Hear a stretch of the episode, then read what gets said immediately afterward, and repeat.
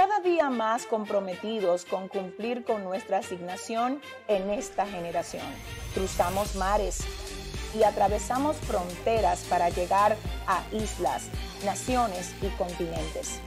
Porque para este tiempo Dios nos ha convocado. A continuación, una palabra de salvación, restauración y vida de Dios.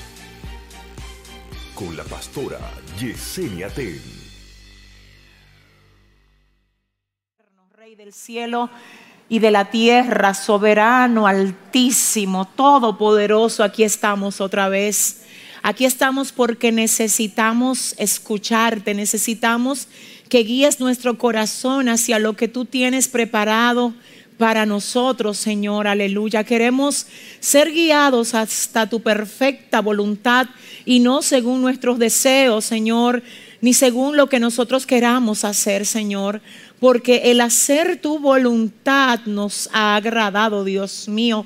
Y por eso estamos aquí congregados hoy, en este lugar, papá, en esta cita divina donde sabemos que tú ya preparaste lo que quieres que nosotros recibamos y te decimos, Dios, aquí estamos, Señor, aquí estamos dispuestos, Dios, y totalmente, aleluya, Padre, hay a la expectativa de que tú, Dios, hagas conforme a tu perfecta voluntad en este día, Dios. Hazlo otra vez. Y a ti, solo a ti, te vamos a dar toda la gloria y todo el honor en el nombre de Jesús. Amén y amén. ¿Cómo están ustedes? Bien, qué bueno. Gloria a Dios. Miren, yo quiero eh, inmediatamente comenzar con el tema que tenemos pendiente para hoy.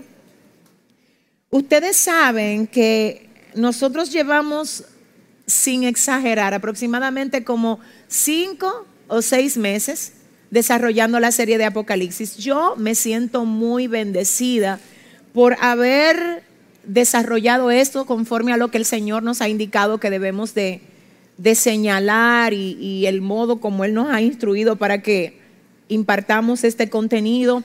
Debo decir, amados hermanos, que eh, hoy están aquí por primera vez, que si usted no ha sido parte de lo que hemos estado viendo hasta ahora, no se tiene que preocupar por nada.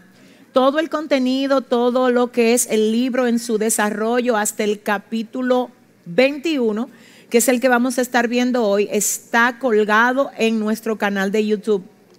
Yo recomiendo que si usted no ha podido venir o si no se ha podido conectar, que haga una una retrospección que vaya hacia atrás y trate de captar todo lo que Dios nos ha dado ahí, por lo menos a modo de resumen.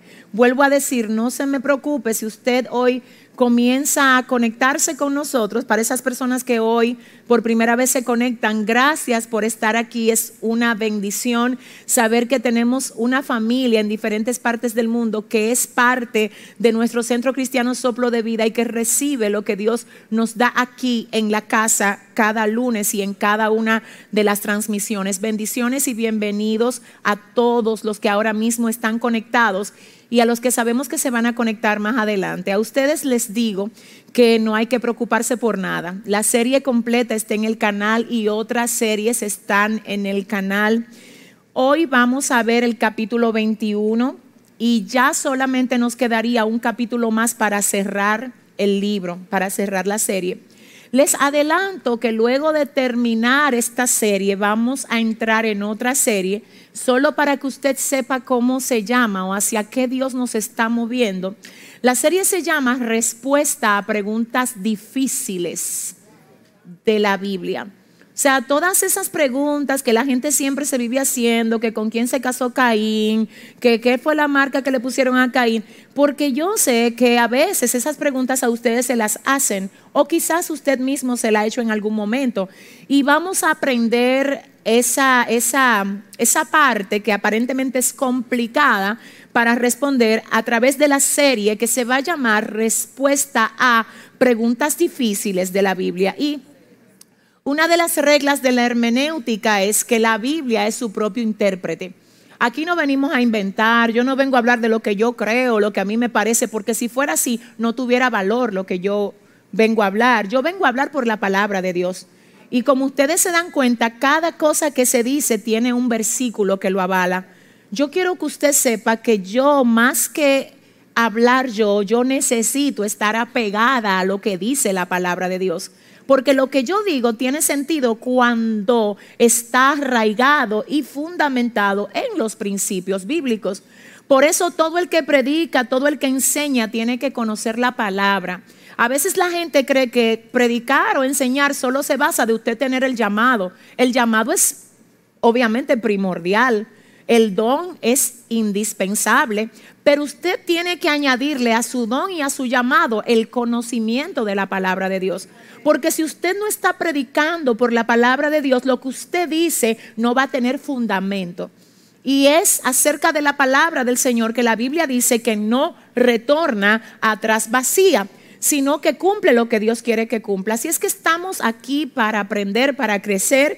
Y como ya saben siempre, ¿verdad? Todo lo que se dice, tratamos de que sea alineado a la palabra. Miren, hoy vamos a ver, como ya dije, el capítulo 21 de Apocalipsis y quiero que todo el mundo, por favor, busque en su Biblia.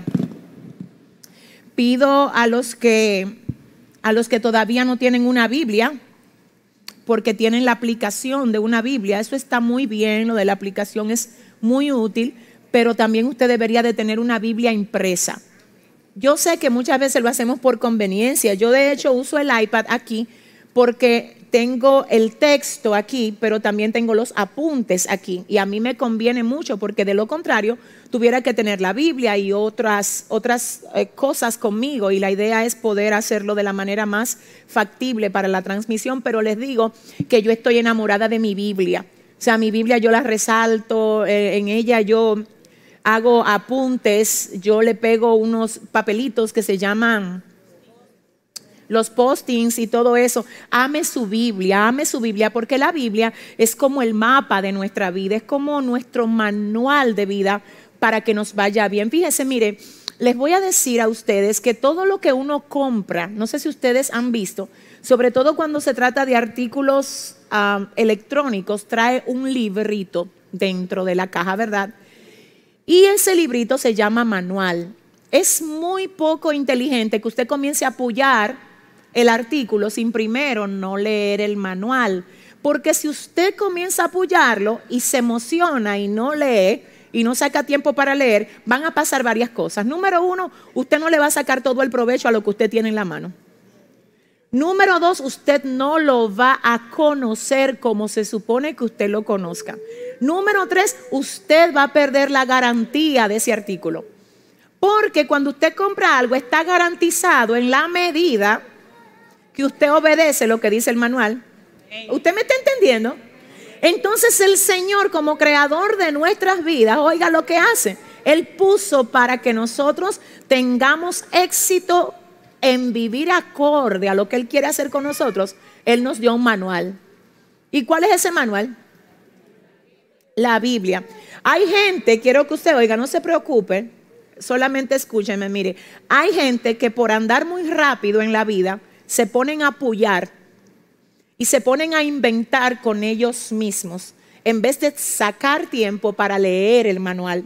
Cuando usted saca tiempo para leer el manual, que es la palabra de Dios, le va a ir bien en todo lo que usted haga. Porque la Biblia dice, por Jehová son ordenados los pasos del hombre. Pero ¿cómo lo ordena el Señor? ¿A través de qué? De la palabra. Dice, por Jehová son ordenados los pasos del hombre y él aprueba su camino. Bien, amados, vamos a leer el libro de Apocalipsis, capítulo qué? ¿Qué dice Cristina? La palabra se lee en el nombre del Padre, del Hijo y del Espíritu Santo. Vi un cielo nuevo y una tierra nueva, porque el primer cielo y la primera tierra pasaron y el mar ya no existía más. Y yo, Juan, vi la santa ciudad, la nueva Jerusalén, descender del cielo, de Dios dispuesta como una esposa ataviada para su marido. Y oí una gran voz del cielo que decía, He aquí el tabernáculo de Dios con los hombres, y Él morará con ellos, y ellos serán su pueblo, y Dios mismo estará con ellos como su Dios. Enjugará Dios toda lágrima de los ojos de ellos, y ya no habrá muerte, ni habrá más llanto, ni clamor, ni dolor, porque las primeras cosas pasaron. Y el que estaba sentado en el trono dijo, he aquí, yo hago nuevas todas las cosas. Y me dijo, escribe, porque estas palabras son fieles y verdaderas. Y me dijo, hecho está, yo soy el alfa y la omega, el principio y el fin. Al que tuviere sed, yo le daré gratuitamente de la fuente del agua de la vida.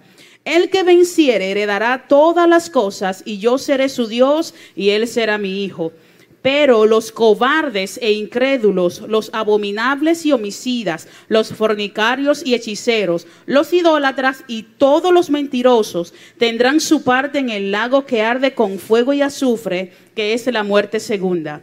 Vino entonces a mí uno de los siete ángeles que tenía las siete copas llenas de las siete plagas postreras, y habló conmigo diciendo, ven acá, yo te mostraré la desposada, la esposa del Cordero. Y me llevó en el espíritu a un monte grande y alto, y me mostró la gran ciudad santa de Jerusalén que descendía del cielo de Dios, teniendo la gloria de Dios y su fulgor era semejante al de una piedra preciosísima, como piedra de jaspe, diáfana como el cristal. Tenía un muro grande y alto con doce puertas, y en las puertas doce ángeles y nombres inscritos, que son los de las doce tribus de los hijos de Israel. Al oriente tres puertas, al norte tres puertas, al sur tres puertas, al occidente tres puertas. Y el muro de la ciudad tenía doce cimientos y sobre ellos los doce nombres de los apóstoles del Cordero. El que hablaba conmigo tenía una caña de medir de oro para medir la ciudad, sus puertas y su muro. La ciudad se halla establecida en cuadro y su longitud es igual a su anchura y él midió la ciudad con la caña doce mil estadios. La longitud, la altura y la anchura de ella son iguales. Y midió su muro 144 codos de medida de hombre, la cual es de ángel. El material de su muro era de jaspe, pero la ciudad era de oro puro, semejante al vidrio limpio. Y los cimientos del muro de la ciudad estaban adornados con toda piedra preciosa. El primer cimiento era jaspe, el segundo zafiro, el tercero ágata, el cuarto esmeralda, el quinto ónice, el sexto cornalina, el séptimo crisólito, el octavo berilo, el noveno topacio, el décimo crisópraso, el undécimo jacinto, el duodécimo amatista. Las doce puertas eran doce perlas cada una de las puertas era una perla y la calle de la ciudad era de oro puro, transparente como vidrio. Y no vi en ella templo, porque el Señor Dios Todopoderoso es el templo de ella y el Cordero. La ciudad no tiene necesidad de sol ni de luna que brillen en ella, porque la gloria de Dios la ilumina y el Cordero es su lumbrera y las naciones que hubieran sido salvas andarán a la luz de ella, y los reyes de la tierra traerán su gloria y honor a ella. Sus puertas nunca serán cerradas de día, pues allí no habrá noche, y llevarán la gloria y la honra de las naciones a ella.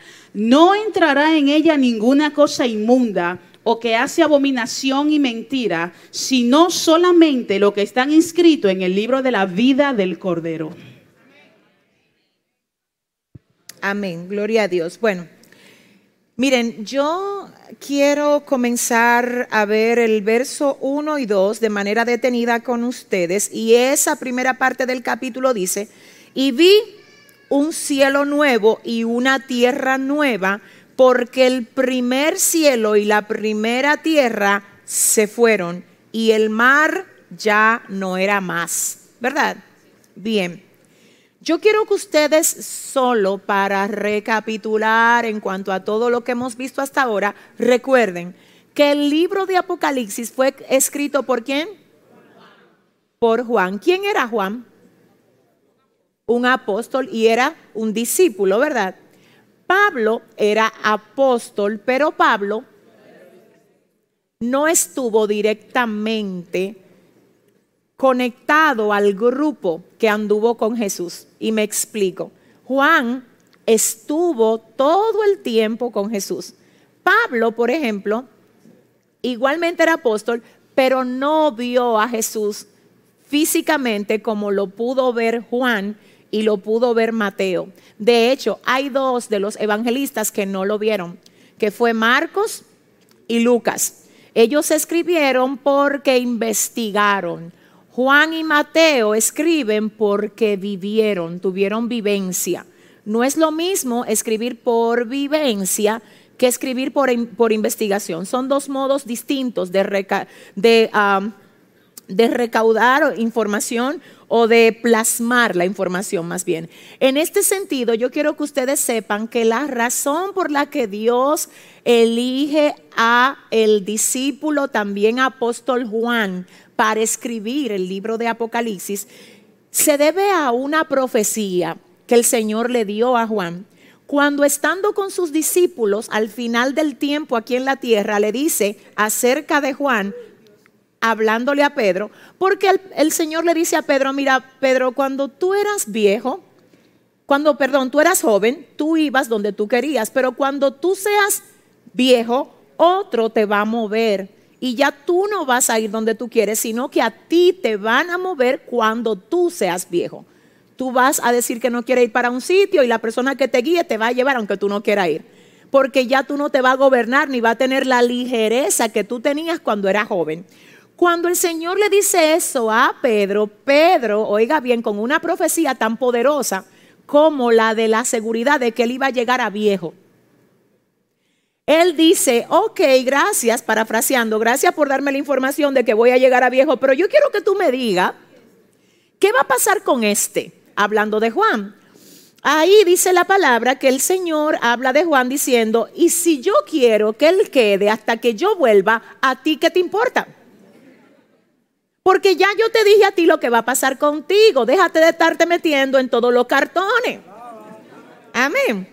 Señores, así mismo hay gente en este tiempo que de verdad deberían de trabajar más con ellos y por estar pendiente a otros se descuidan de lo que Dios está haciendo con ellos. De verdad. Y eso fue lo que pasó con Pedro. Él dice, ¿qué va a pasar con este? Y el Señor dice, si yo quiero que él quede hasta que yo venga, que a ti, señores, en ese momento parecía prácticamente imposible que eso se cumpliera. Porque imagínense, Jesús todavía no ha venido a la tierra a buscar a su pueblo. Él no ha venido, pero ya se cumplió lo que él dijo de Juan. Entonces, ¿cómo fue que se cumplió? Ya yo se lo he dicho a ustedes. Se cumplió a través de esta revelación. El libro de Apocalipsis no fue un sueño que tuvo Juan. Él no se lo soñó. Él él lo vio. A él se le fue revelado. Por eso dice la palabra en el libro de Apocalipsis capítulo 1, hablando Juan, estaba yo en el Espíritu en el día del Señor, cuando se me fue revelado todas estas cosas que eran, que son y las que han de venir. Entonces, en ese sentido, recuerden que el que escribió el libro de Apocalipsis fue el apóstol, también discípulo, Juan, porque cuando se les revela este contenido, se está cumpliendo en Juan la profecía que el Señor había dicho que él no se moría hasta que no viera su venida. ¿Está bien? ¿Están claros? En ese sentido, yo quiero que ustedes también recuerden que el libro de Apocalipsis o el término Apocalipsis literalmente se traduce como revelación o remover el velo. Revelación o remover el velo. Revelación o remover el velo. Eso significa el libro de Apocalipsis. De algún modo el Señor le quita a Juan las escamas de los ojos, lo hace ver lo que si no estuviéramos en el Espíritu no pudiésemos ver, porque las cosas espirituales, para poderlas ver, tenemos que tener ojos espirituales usted nunca va a poder ver lo espiritual con ojos carnales. De hecho, la razón por la que mucha gente se abruma y cree que Dios no está haciendo nada con ellos es porque solo ve con ojos carnales. Y cuando usted solo ve con ojos carnales, usted no ve lo que está pasando en el mundo espiritual. Pero cuando usted tiene ojos espirituales, aún el silencio de Dios usted lo interpreta sabiendo que aunque parezca que Dios esté en silencio, Él nunca deja de trabajar a favor de sus hijos. Amén. Entonces, en ese sentido, yo quiero que ustedes sepan que ya Juan, en sus escritos, dígase en los demás capítulos del libro, nos ha revelado muchas cosas. La semana pasada estuvimos hablando acerca del periodo de reinado de mil años. ¿Cuántos recuerdan eso? ¿Quiénes recuerdan lo que significa ese tiempo? Ese reinado de mil años de Jesucristo en la tierra, ¿qué va a representar? Va a representar el modo como todo hubiese sido si el hombre no peca en el huerto del Edén. ¿Recuerdan? Luego de terminado ese tiempo, dice la palabra, que Satanás, que fue atado para ese reinado, va a ser desatado por un breve momento y luego va a ser lanzado al lago de fuego y azufre con sus ángeles con él. ¿Cómo con sus ángeles? y los ángeles no son demonios, o no son demonios los que van a ser lanzados con él. Lo que pasa es que cada demonio en un tiempo fue un ángel.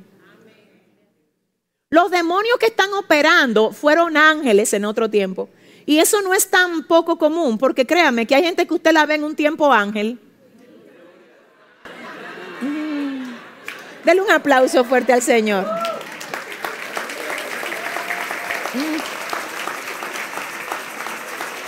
Entonces, miren lo que pasa. Cuando usted conoce la Biblia, usted no le asombra que la persona que en un tiempo te aplaudió, te, te ayudó, se te vire, como dicen aquí. En República Dominicana, disculpen, ¿no? decimos que la gente se vira cuando de un momento a otro cambia. Y usted dice, pero ¿cómo así? Les voy a decir una cosa, eso no te debe de asombrar a ti. Por eso le voy a decir, le voy a decir algo importante. Tenga cuidado, tenga muchísimo cuidado y no se deje llevar de la dulzura de la gente en un principio. Porque lo que realmente prueba a cada quien es el tiempo. Oiga, es el tiempo y es el fruto. Quiero que oiga, es el tiempo y es el tiempo y en ese sentido, le voy a decir a usted una cosa, es muy, muy necesario que usted cuide lo que usted dice. Porque mientras más información alguien tiene sobre ti, más poder tiene para dañarte. Por eso es que hay gente que se ponen a vaciarle la vida de ellos a todo el mundo y era muy dulce, yo te lo creo al principio, pero cuando se te revela y sabe tus debilidades, déjame decirte que lo peor que te puede pasar a ti es tener un enemigo que sabe exactamente el área por donde a ti te duele, porque por ahí es que te va a atacar. Ahora, ¿qué pasa cuando eso pasa, valga la redundancia? Ahí tienes tú un gran desafío. ¿Cuál es el desafío? Que si alguien que conoce tus debilidades se te vira y ahora comienza a tirarte donde él sabe o ella sabe que a ti te duele, tu desafío es sacar otra versión de ti. Oye, ¿cómo? Oye, una versión mejorada. Para que cuando Él te tire por donde Él creía que a ti te debarataba, ya tú no estés ahí. Estoy hablando con alguien hoy aquí. Dámele la mano a alguien ahora y dile, quiero ver tu, tu versión mejorada. Dale una orden, dile, mira, quiero ver. Dele un aplauso fuerte al Señor. Entonces, por ejemplo, mire, le voy a decir algo. ¿Qué ustedes creen que sabe Satanás que a Dios le gusta? Dígame. Satanás sabe que a Dios le gusta la obediencia de sus hijos. Como él sabe que a Dios le gusta ver hijos obedientes, porque cuando Dios encuentra hijos obedientes en la tierra, los señala, los exhibe. A mí, yo nunca me canso de citar el ejemplo de Job. Cuando el Señor le dice a Satanás, ¿te diste cuenta de quién yo tengo en la tierra? ¿No has considerado a mi siervo Job, varón justo, recto, temeroso de mí, apartado del mal? ¿Qué está pasando con ese cuadro de Job? Que el Señor dice y exhibe a Job delante de Satanás y le dice, mira, en él yo tengo todo lo que tú pensaste que yo no iba a tener en un humano. En Él yo tengo uno que tú no lo has podido ensuciar. En Él yo tengo uno que tú no has podido desviar. Y quizás ahora mucha gente dirá, wow, yo sí me he desviado, yo sí le he fallado a Dios. No te preocupes. Lo más importante es que tú reconozcas que caíste y que reconozcas que tú no perteneces al piso que te levantes y digas, aunque fallé, yo me dispongo. Aleluya. Yo me dispongo, aleluya. hacer ahora una versión mejorada. ¿Alguien entiende? Amén. Entonces vamos aquí. Yo quiero que usted sepa esto. Hoy vamos a, a no ir rápido, sino como que vamos a tratar de, de captar todo lo que el Señor quiere darnos en este capítulo. Y comenzamos diciendo, perdóname Cristina, ¿lo puedes volver a leer el verso 1 y el verso 2? Vi un cielo nuevo y una tierra nueva, porque el primer cielo y la primera tierra pasaron y el mar ya no existía más. Ok, para, parémonos ahí. Dice, vi un cielo nuevo y una tierra nueva, un cielo nuevo y una tierra nueva, porque el primer cielo y la primera tierra pasaron. En ese sentido, yo quiero que usted sepa que cuando se habla de cielo, no habla del cielo donde usted cree que, que usted va a ascender y que vive Dios y que están los ángeles, no. Habla de lo que es la conformación completa del universo. Cielo, tierra. Cielo, tierra. En ese sentido dice Juan, yo vi un cielo nuevo y una tierra nueva, porque el primer cielo y la primera tierra ya no existían. Aquí yo sé que hay gente que nos está mirando y ahora mismo va a decir, Pastor, explique eso bien, sí lo voy a explicar. De hecho, quiero aprovechar el momento para decirles que en términos de estudios bíblicos siempre hay corrientes diferentes.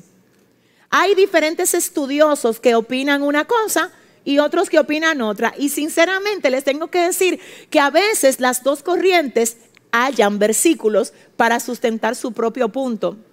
En ese sentido, hay muchos comentaristas que dicen que la tierra no será destruida, sino que la tierra será restaurada o purificada.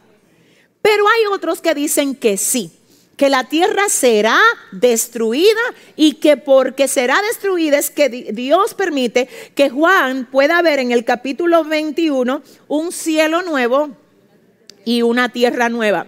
Ahora, en términos de doctrina, eso no afecta, porque ya sea que vaya a ser purificada o ya sea que vaya a ser destruida para Dios hacer algo nuevo, y déjeme decirle que los que dicen que Dios la va a restaurar o la va a purificar, cuando uno le muestra versículos como estos, como estos, perdón, ellos dicen, pero es que Dios a ti te purificó, te renovó y te restauró y tú no eres otra persona, tú eres la misma persona pero restaurada. Es una manera de verlo.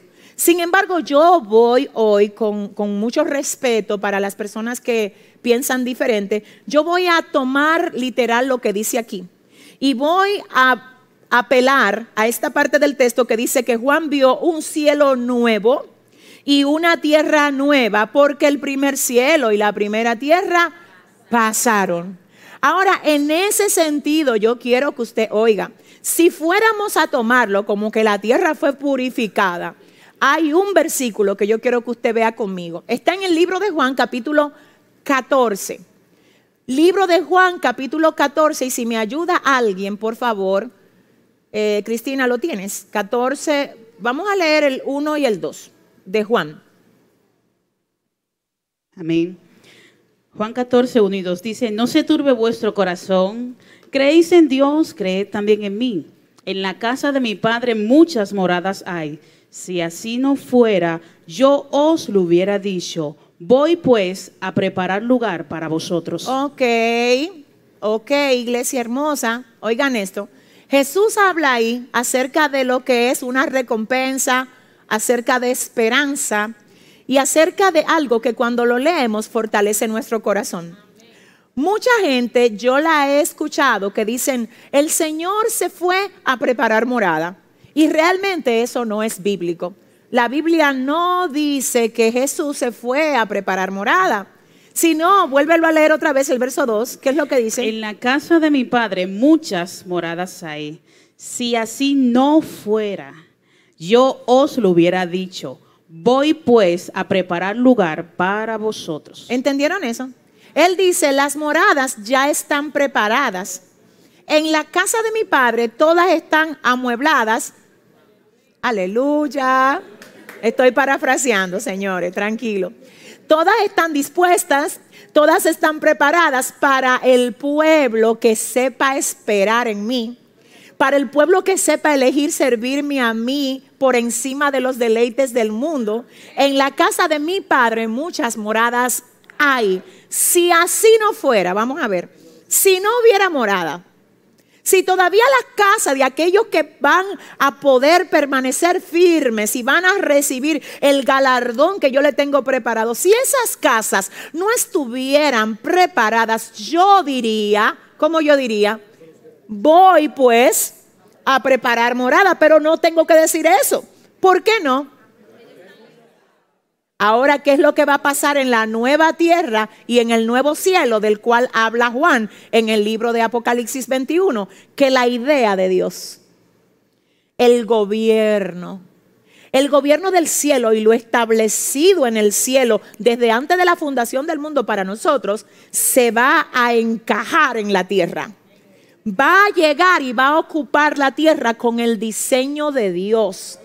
Y lo que vamos a ver en este capítulo es literalmente la manera como esta nueva ciudad, esta nueva tierra, de hecho dentro de la tierra se nos habla de la Nueva Jerusalén, la santa ciudad, y se nos explica cómo todo va a ser en esta nueva tierra. Y yo no sé si ustedes conocen muchos lugares lindos, no sé si ustedes son como yo, que a veces me gusta entrar a las redes solamente para ver esos paisajes hermosos y cuando viajo me gusta conocer esos lugares, aunque no siempre tengo el tiempo, porque hay que reconocer que aunque la tierra está bajo el maligno, bajo pecado, hay lugares increíbles.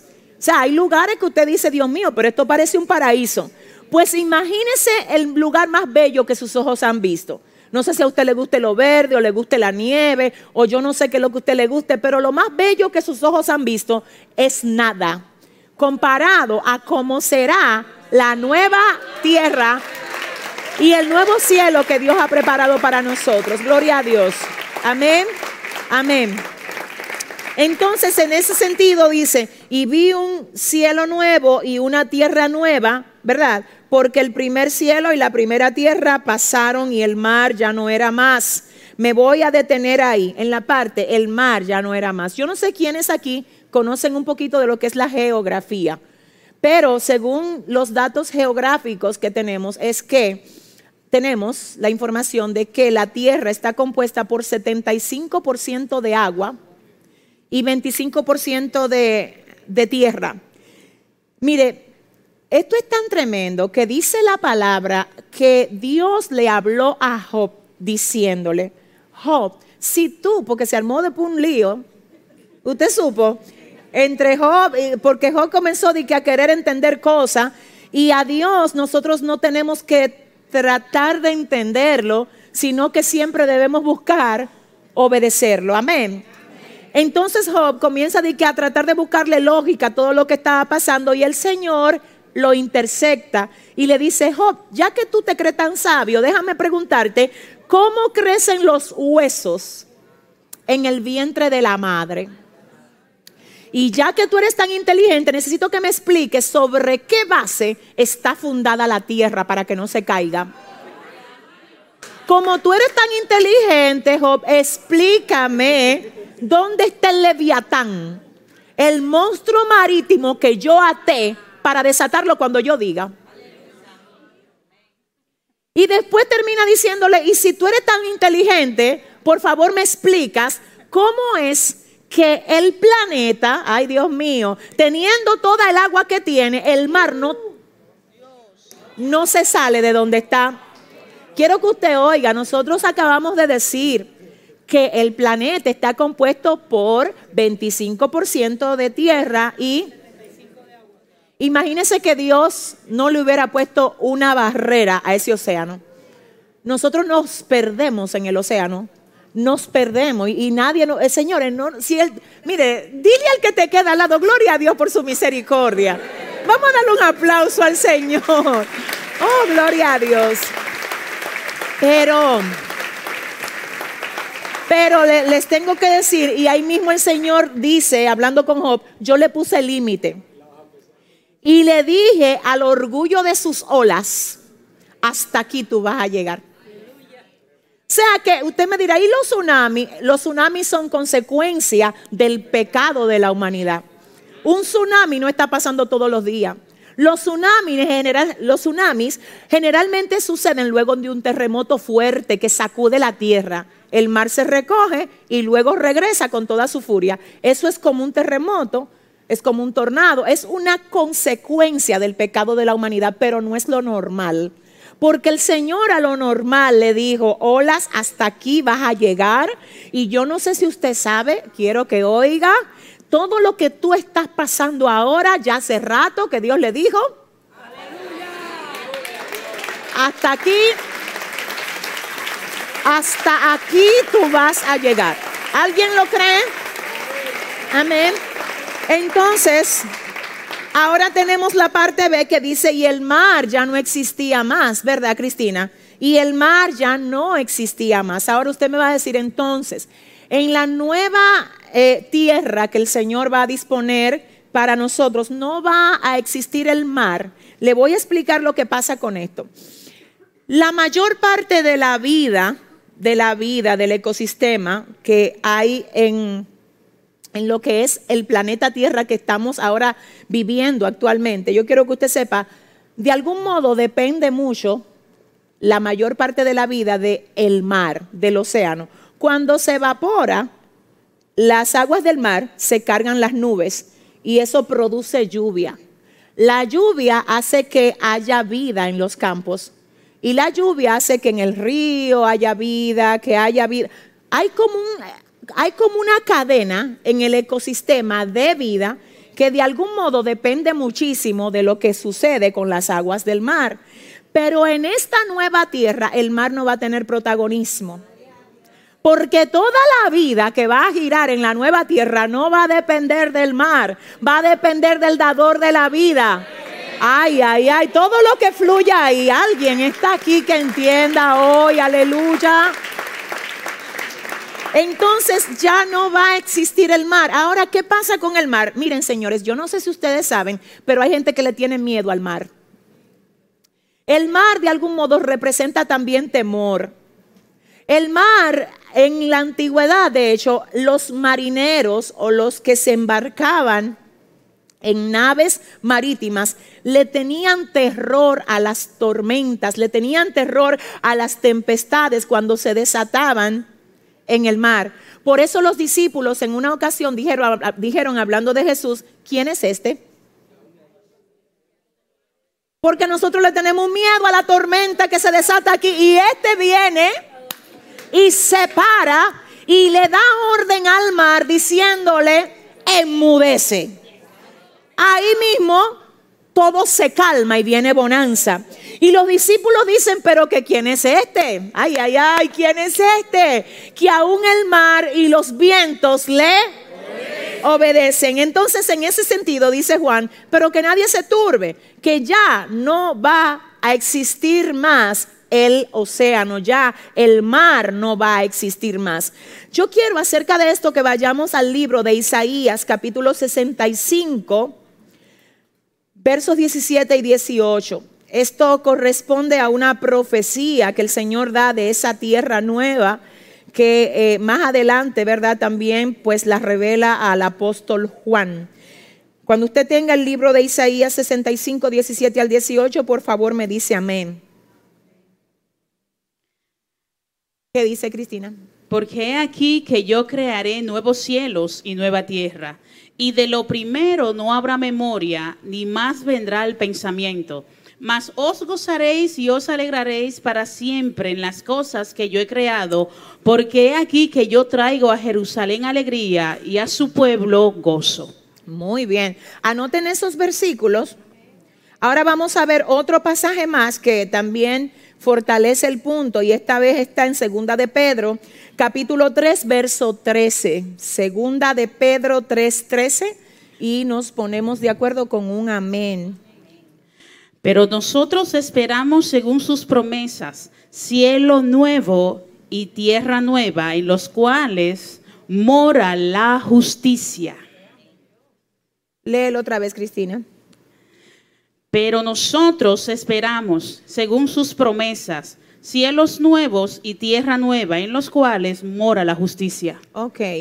de algún modo recuerden que va a haber una purificación y una renovación en lo que es la humanidad. ¿Recuerdan?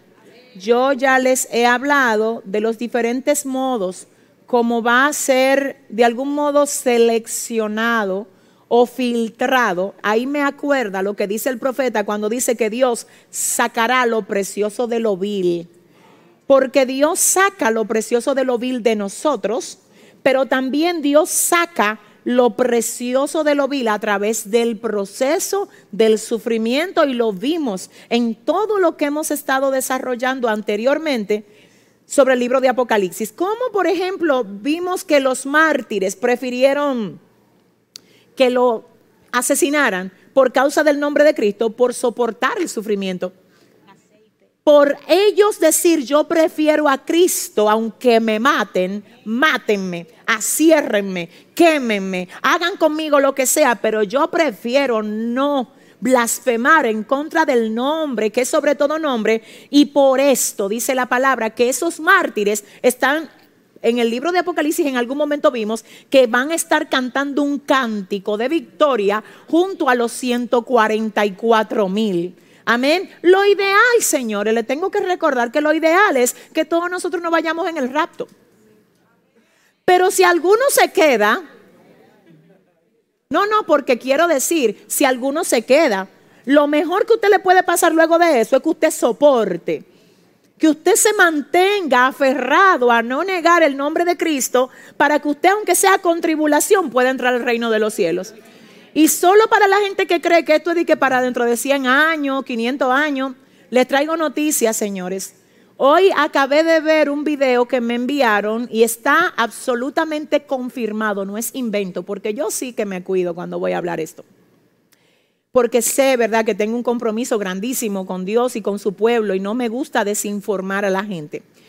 Pero quiero que ustedes solo para que sepan, señores, tomen en cuenta que durante el año 2019, ahora, este año que pasó, hubieron más de 40 empresas alrededor del mundo, entre las naciones de Alemania, Rusia, Estados Unidos y China y Japón, que comenzaron ya a ponerle el cheat a sus empleados, oiga bien, debajo de la piel. Hay gente que no necesita más nada que simplemente acercar la mano porque ya tiene el chip insertado debajo de la piel y eso le permite a ellos hacer todas las transacciones sin tener que andar con dinero, ni llave, ni nada. Y ese es el sistema del nuevo orden mundial que se está estableciendo poquito a poco. Ese sistema se está metiendo hasta en los programas que nosotros estamos viendo. Pero nosotros estamos creyendo que la venida de Cristo está para 200 años más. Dile a tu vecino, Arregla tu maleta espiritual, dile. Que nos vamos de aquí. Dele un aplauso fuerte al Señor. ¿Eh? Sí. Entonces, oiga bien, y quizás más adelante, ¿por qué no? Podamos mostrarles el video para que ustedes mismos vean y conozcan todo lo que está pasando, señores. Ya no es hora de dormirnos. Ya no es hora de jugar a, ser cristiano, como yo siempre les he dicho. Vamos a, mire, vamos a autoevaluarnos. En vez de andar mirando falla de otro o de andar mirando lo que no te hacen, lo que no. Mira, mira, mira, mira. Por favor. Iglesia, por favor. Aleluya. Gloria a Dios. Gloria a Dios. La Biblia dice que debemos de ocuparnos en nuestra salvación como con temor y con temblor. Porque dice, ¿qué dice la palabra? Que, oiga bien, ay Dios mío, Padre, mi alma adora a Dios. Juan le dice a una de las iglesias, retén lo que tiene. ¿Cuál iglesia? La iglesia de Éfeso. ¿Se acuerdan? Para que ninguno tome tu corona. Siento a Dios aquí. Mire, no le permita a Satanás robarle esa corona. Mira, aguanta lo que tú te tengas que aguantar, soporta lo que sea, pero no te muevas de donde Dios te tiene y mantente haciendo su voluntad. ¿Alguien está aquí que diga amén? Entonces, en ese sentido, ya vimos también, ¿verdad? Lo que fue segunda de Pedro 3, 13. Ahora vamos a ver Lucas 21, 33. ¿Qué dice? Mirad también por vosotros mismos que vuestros corazones no se carguen de glotonería y embriaguez y de los afanes de esta vida, y venga de repente sobre vosotros aquel día. Ok, Lucas 21:33. Ese- El cielo y la tierra pasarán, pero mis palabras no pasarán. El cielo y la tierra pasarán, pero mis palabras no pasarán. El cielo y la tierra pasarán y mis palabras no pasarán. Cuando nosotros vemos la palabra el cielo y la tierra pasarán, mi palabra no pasará, yo quiero que usted se ubique, pero completamente, en que la parte que dice el cielo pasará no habla del cielo donde mora Dios. Eso es otra cosa. Entonces, ¿a qué cielo se refiere? Vamos rápido al libro de Génesis, capítulo 1, verso 1, a ver a qué cielo se refiere. En el principio creó Dios los cielos y la tierra. Y la tierra estaba desordenada y vacía, y las tinieblas estaban sobre la faz del abismo, y el Espíritu de Dios se movía sobre la faz de las aguas. Ok, esa es el cielo. Es la conformidad de lo que es el conjunto de elementos que creó Dios. Dígase cielo, tierra, universo, pasará. Ahora el sistema y el gobierno del cielo, Dios, todo lo que Él representa, no pasará. Por eso dice Jesús, el cielo y la tierra. ¿Cuál cielo y la tierra? Recuerde, el cielo que Dios creó. No nada que tenga que ver con el sistema de gobierno de Dios. ¿Esa parte queda clara? Ok, ahí dice pasará, pero mi palabra no pasará. Ahora yo quiero como para establecer mejor este punto, porque hasta aquí yo quiero que Dios me haya ayudado, ¿verdad?, a darme a entender. Voy a hacer una pequeña recapitulación. Lo primero es que el libro de Apocalipsis en el capítulo 21 nos habla de la nueva Jerusalén y de la Nueva tierra. nueva tierra. El capítulo 21 empieza con el verso 1 diciendo, y vi, un cielo, un nuevo cielo y una tierra nueva. ok, ahí yo les explicaba que hay dos corrientes. Algunos creen que no va a ser destruida, sino que va a ser purificada. Nosotros nos estamos yendo por la parte literal, donde dice que va a haber un cielo nuevo y una tierra nueva. Entonces, en ese sentido, yo quiero que vayamos viendo otros pasajes más que afirman el punto. Vamos ahora al libro de los Salmos, capítulo 102, el verso 25 y 26, Cristina. Amén. Desde el principio tú fundaste la tierra y los cielos son obra de tus manos. Ellos perecerán, mas tú permanecerás. Y todos ellos como una vestidura se envejecerán, como un vestido los mudarás y serán mudados. Muy bien. Isaías 34, 4. Y todo el ejército de los cielos se disolverá y se enrollarán los cielos como un libro y caerá todo su ejército como se cae la hoja de la parra y como se cae la de la higuera. Hebreos 1, 10 al 11.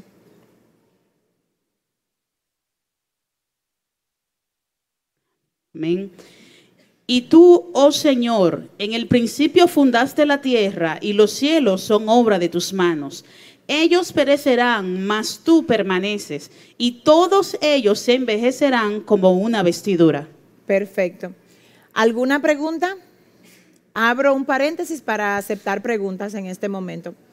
¿Todo el mundo está bien? Podemos seguir. Entonces, aquí vamos a ver la otra parte donde la Biblia nos habla acerca de lo que representa la parte del... ¿Puedes leer hacia abajo, Cristina? El capítulo 21, luego del verso 2. Y oí una gran voz del cielo que decía, He aquí el tabernáculo de Dios con los hombres, y Él morará con ellos, y ellos serán su pueblo, y Dios mismo estará con ellos como su Dios. Muy bien. Yo quiero decirles a ustedes que el tabernáculo era una carpa que acompañó a los israelitas en su modo de adorar a Dios mientras estaban en el desierto. ¿Está bien? El tabernáculo era una carpa que se armaba y se desarmaba. No era estable, no se quedaba en un lugar fijo, porque a medida que ellos avanzaban, avanzaba el tabernáculo con ellos. Pero llega un momento donde alguien dice, yo le quiero edificar un templo al Señor, porque ya no queremos que el lugar de adorarlo sea un lugar inestable, sino que queremos un templo donde el Señor more. Y en el momento que se va a santificar ese templo, el Señor habla con el que hizo el templo y le dice, los cielos de los cielos no me pueden contener. Y mucho menos este templo que ustedes edificaron con manos humanas. Pero una cosa sí le voy a prometer, que mi presencia, ay no, Dios, siempre va a estar sobre este lugar. ¿Alguien puede decir gloria a Dios? Denle el aplauso bien al Señor si se lo va a dar. Entonces quiero que usted sepa solamente tres cosas importantes acerca del tabernáculo en la antigüedad. Ponga ahí dos puntos acerca del tabernáculo. En su libreta de apunte acerca del tabernáculo.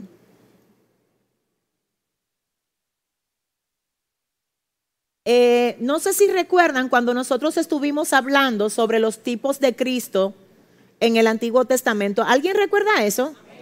¿Quién recuerda que estuvimos hablando sobre los tipos y los antitipos? levánteme la mano todo el que... Ok, pues le tengo que decir que el mismo tabernáculo es un tipo de Cristo. Luego les voy a explicar por qué. Obviamente estamos en el capítulo 21 de Apocalipsis, pero como que quiero ser bien explícita para que nadie se me pierda. Ahora mismo vemos aquí en el pasaje que leyó Cristina, el verso 3, que dice, y oí una gran voz del cielo que decía, he aquí el tabernáculo de Dios con los hombres. ¿Correcto? Sí En ese sentido, la idea de llamar a Jesús tabernáculo se corresponde a que el tabernáculo en el Antiguo Testamento era un tipo de Cristo. De algún modo, una sombra de lo que había de venir. Aquí lo primero es que quien hizo el tabernáculo, ¿quién fue? No. El tabernáculo, ¿quién lo hizo? Lo hizo Moisés. Moisés, quiero, déjame ver, señores, yo sí es verdad que no tengo prisa. Para mí lo más, no, de verdad, porque yo no puedo dejarlo a ustedes como en el aire con algunas cosas. Recuerden, no sé si fue aquí que les dije, no, ayúdenme si, ayúdenme, ayuden a su pastora. Miren, déjenme saber si fue aquí que yo les expliqué que para que haya una, una nación debe de haber tres elementos. Fue en el discipulado, ¿verdad? ¿Cuáles son los tres elementos? Hombre, tierra y ley, ¿verdad? Hombre, tierra, ley. Recuerden que en el capítulo 12 de Apocalipsis, el Señor llama al hombre para sacar de él al pueblo. ¿Cómo se llamaba ese hombre? Abraham. Sal de tu tierra y de tu parentela y de la casa de tu padre y vete a la tierra que yo te mostraré, ¿verdad? De Abraham sale Isaac. Y ahí vienen a decirme, no fue Isaac el primer hijo, padre, ayúdame. No, no fue Isaac el primer hijo, fue Ismael. Pero Ismael no era el hijo de la promesa. Así es que cuando nace Ismael de Agar, el Señor de algún modo establece cierto tipo de pacto con Ismael, pero jamás igual. De hecho, el Señor le dice a Agar acerca de Ismael, porque él es hijo de Abraham. Lo voy a bendecir. Pero el pacto no era con la descendencia de Ismael, era con la descendencia de Isaac. Isaac sale del vientre de Sara y de Isaac sale Jacob y de Jacob salen las doce tribus. De las doce tribus se multiplican las tribus y sale la nación de Israel. ¿Está bien? Bien. Entonces, ¿qué pasa? Ya el Señor tiene el pueblo. Ahora le dice a Moisés, Moisés, ven acá. Tú no sabes que yo te libré de las aguas a ti fue con un propósito. No fue para que ahora tú te creas que tú eres el dueño de tu vida, ni para que tú estés haciendo tu propio planes, porque ya yo tengo planes contigo. Y una de las cosas que pasa cuando Dios tiene planes contigo es que desbarata los planes tuyos. Si usted quiere, usted aplaude. Si usted no quiere aplaudir, no aplauda nada. Aleluya. Entonces, en ese sentido, oiga esto, ya el Señor tenía el pueblo, ¿verdad? Pero el pueblo estaba bajo cautiverio. ¿Qué dijo Dios? Espérate, que yo quiero una nación. Y ya para la nación tengo el primer elemento. ¿Y el primer elemento cuál es? Pueblo, pueblo. Hombre no, pueblo, señores. Del hombre salió el pueblo. Y es verdad que ustedes... Santo, dile al que te queda al lado, pero ¿y qué es lo que a ti te pasa? Ay, no, es broma. Eh, del hombre salió el pueblo, ¿verdad? Ayúdenme. El pueblo está cautivo y necesita tierra y necesita ley, ¿verdad? ¿Qué pasa? El Señor no le da la tierra si primero no le da la ley. Ay, ay, ay. Porque antes de Dios entregarte cosas, primero te da la norma para que tú la manejes. Si usted va a aplaudir aquí, aleluya. Todo, todo, todo, todo, todo lo que Dios te entrega, primero te da un manual y te dice, mira, eso que yo te entregué, manéjalo así, así, así. Y la razón por la que mucha gente le va a tener que dar cuenta a Dios es porque ellos no han cuidado lo que Dios le ha puesto en la mano del modo como deben de cuidarlo. Le voy a decir una cosa, no fue en vano que Dios hizo que usted escuchara esta clase. Usted sabe lo que usted es, de lo que usted tiene, no es el dueño, usted es el mayordomo. A usted le confiaron lo que usted tiene, ya sea el ministerio, ya sea la casa, ya sea los hijos, ya sea la pareja. Cuide bien. Dile a tu vecino, mira, cuídame bien, te dije. Denle un aplauso fuerte al Señor. Sus amigos. Mm. Miren, sus amigos, todo lo que usted tiene, usted tiene que que ejercer una mayordomía responsable en lo que usted tiene. Entonces, ¿qué pasa? El Señor ya tiene el pueblo, pero ellos no tienen tierra ni tienen ley. Cuando el Señor los saca a través de Moisés, lo primero que le da no es la tierra. ¿Qué es? ¿Cómo se llama los líderes que tuvimos aquí el martes? Ese libro, ¿cómo se llama? ¿El libro de qué? Recuerden que en el libro de Éxodo, que significa salida, salen, ¿verdad? Pero inmediatamente salen, ¿cuál va? Levítico, que es donde Dios le baja la ley, la constitución. Imagínense usted una nación sin ley. Los abogados que están aquí lo han pensado por, por dos minutos. ¿Qué sería de una nación sin constitución? Usted se imagina el si hay desorden habiendo ley. Yo no sé si alguien está entendiendo hoy aquí lo que Dios le está hablando. Entonces, ¿qué dice el Señor? Luego de que te doy la ley, pueblo mío, porque ya te dice pueblo, ahora te doy la ley, ahora te llevo a la tierra prometida. Entonces, en ese sentido, yo quiero que ustedes sepan que mientras ellos se movían a la tierra prometida, necesitaban adorar. Aleluya. Porque tú no te puedes ir, tú no puedes salir del cautiverio sin mantener conexión de adoración con quien te sacó del cautiverio. Porque si no te conecta en adoración con quien te sacó del cautiverio, vuelve a Egipto otra vez. ¿Alguien está hoy entendiendo lo que Dios le viene a hablar aquí? Aleluya, mi alma adora a Dios. Esa gente tenían para entender, yo siento a Dios aquí, para comprender hacia dónde se movían, tenían que desconectarse del lugar que habían dejado. ¿Qué los hacía moverse hacia donde Dios lo quería llevar? La adoración, el reconocer a Dios. Cuando se desviaban, querían volver para atrás. Cuando dejaban de adorar y de buscar a Dios, decían, ay, extrañamos la cebolla de Egipto. Nosotros lo que necesitamos era el mulo que nos comíamos allá en Egipto. Y el Señor, pero ustedes están comiendo maná aquí todos los días. Y yo dándole maná a usted y codorniz, ustedes me están hablando de cebolla de Egipto. Oh my God. Así mismo hay gente que Dios la tiene comiendo maná aquí. Y ellos dicen que cuando yo estaba en el mundo, yo como que me sentía mejor. Dile a tu vecino, mírame el favor. ¿Eh? Denle un aplauso fuerte al Señor. Ay, Dios mío.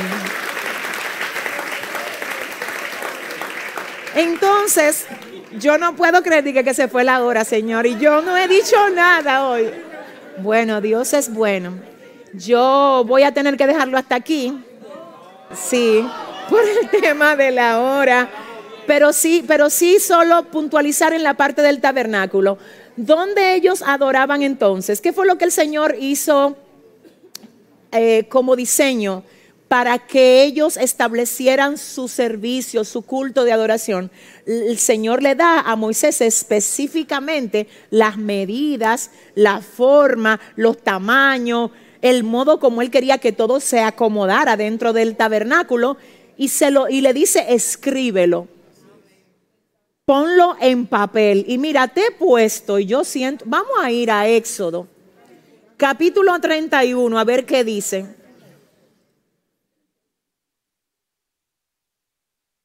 Éxodo 31, ¿qué dice? Habló Jehová a Moisés diciendo, mira, yo he llamado por nombre a Besaleel, hijo de Uri, hijo de Ur, de la tribu de Judá, y lo he llenado del Espíritu de Dios en sabiduría y en inteligencia, en ciencia y en todo arte, para inventar diseños, para trabajar en oro, en plata y en bronce, y en artificio de piedras para engastarlas, y en artificio de madera para trabajar en toda clase de labor. Y he aquí que yo he puesto con él a Oliad, hijo de Aizamat, de la tribu de Dan, y he puesto sabiduría en el ánimo de todo sabio de corazón, para que hagan todo lo que te he mandado. Párate ahí. ¿A quién Dios le dice eso? A Moisés. ¿Acerca de qué? De la edificación del tabernáculo. Porque el Señor le dijo a Moisés, quiero que me hagas ese tabernáculo para que el pueblo me adore. Es una tienda desarmable, pero yo la quiero con excelencia. Porque el hecho de que no sea lo definitivo no significa que tú me hagas una cosa mito tirada. Ay, Dios mío, yo no sé a quién Dios vino hoy aquí. Ten cuidado si la cosa pequeña que tú estás haciendo la estás haciendo toda tirada. Dice el Señor, no me haga cosa tirada a mí. Mira Moisés, este no es el templo definitivo, pero para que tú veas el nivel de lo que yo quiero ahí. Te he dado tú estos muchachos que tienen inteligencia mía para trabajar con oro, con piedras preciosas, con madera especiales, a ellos utilízalo. Ay, Dios mío. Porque no es lo definitivo, es lo transitorio, pero en lo transitorio pone la excelencia a Dios. Estoy segura que estoy hablando con gente que no están en lo definitivo, sino en lo transitorio. Mi pregunta es, ¿qué nivel de excelencia tú estás poniendo ahí? Si usted va a aplaudir, yo no sé.